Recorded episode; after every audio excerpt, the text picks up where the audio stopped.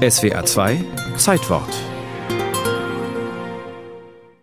Es war der 25. Juni 1982, ein Freitag. Fußball-Weltmeisterschaft in Spanien. Vorrundenspiel Deutschland-Österreich. Es wird die Schande von Gijon werden. Dabei begann das Spiel ganz normal. Dann in der elften Minute Reporter Manny Breukmann. Jetzt Sie mal auf die Flügel spielen. Innen ist es alles, alles sehr, sehr dicht. Aber trotzdem, jetzt gelingt es endlich. Dieser Pass auf den Flügel ist. Wie kommt und Tor! Und Tor! Und das war Ruben!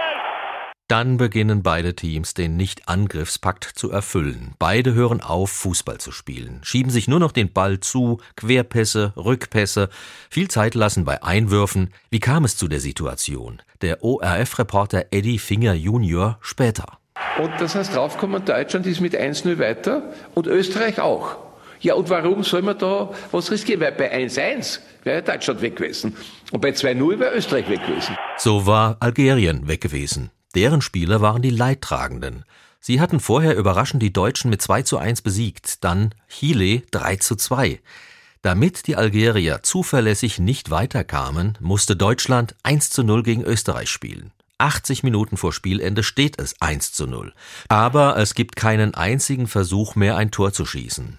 ORF-Radiomann Manfred Peierhuber. Und ich muss es jetzt ganz offen aussprechen, das schaut schon ein bisschen nach Schiebung aus.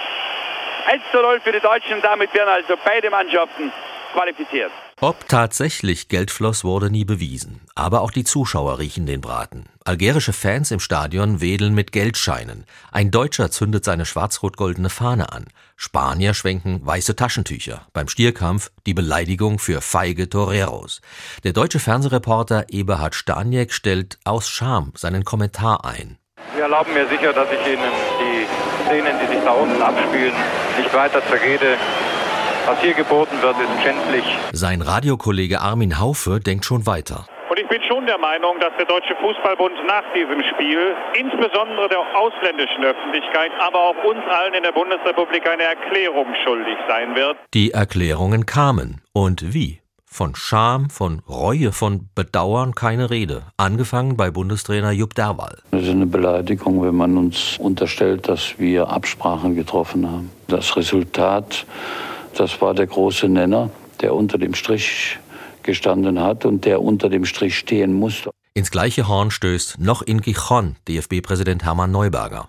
Ich möchte sagen, dass die deutsche Mannschaft an für sich das Recht hatte, langsam zu spielen und auf Sicherheit zu spielen. Das haben andere Mannschaften in diesem Turnier auch schon gemacht.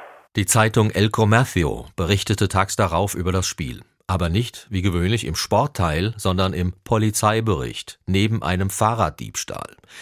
Wer sich nun fragt, wer hat da alles mitgespielt? Sind diese Leute wenigstens für ihr schändliches Tun abgestraft worden? Ausgestoßen aus der DFB-Familie? Nein, es sind Namen, die nahtlos für den deutschen Fußball stehen. Rummenigge, Magath, Schumacher, Matthäus, Breitner. Der Fußballautor Christian Eichler schreibt in seinem Buch 90 oder die ganze Geschichte des Fußballs in 90 Spielen. Es ist jene zynische Zwischengeneration deutscher Fußballprofis, die nicht mehr den altmodischen Anstand der Altvorderen zeigt und noch nicht das professionelle Bewusstsein für öffentliche Wirkung, das zum Berufsbild kickender Medienprofis von heute gehört. Das Gute an der Schande von Gijon, das einzig Gute, ein solches Spiel mit einem Kalkül der Spieler, welches Ergebnis denn zum Weiterkommen reiche, ein solches Spiel kann heute nicht mehr stattfinden. Die abschließenden Gruppenspiele müssen seit diesem Vorfall alle zeitgleich angepfiffen werden.